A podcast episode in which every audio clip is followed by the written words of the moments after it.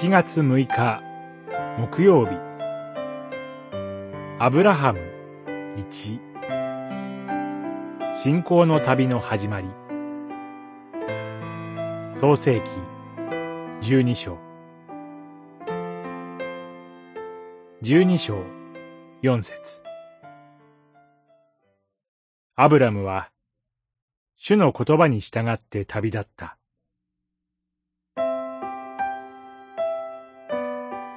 天地万物の創造と人間の堕落を描いた一章から十一章は、旧約聖書全体が扱う世界の土台、または共通基盤を描いた物語と言えましょう。しかし、創世記という書物の中心は、むしろ十二章から始まる族長たちの物語にあります。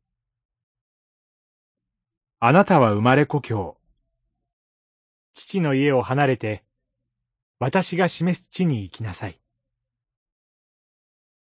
地上の種族はすべて、あなたによって祝福に入る。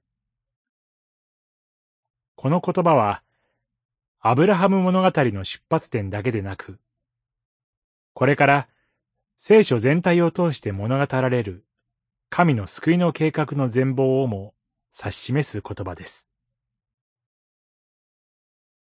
人類の思想、アダムの子孫が拡大する一方で、創世記は逆にアダムから節、ノア、セムというように家系を絞り込み、ついに神が選ばれた一人の人物に焦点が当てられます。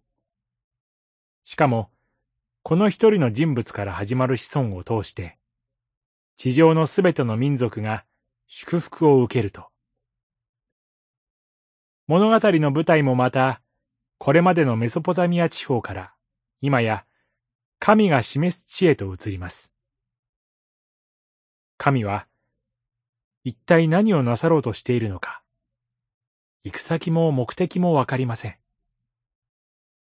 ただ、主の言葉に従って旅立った。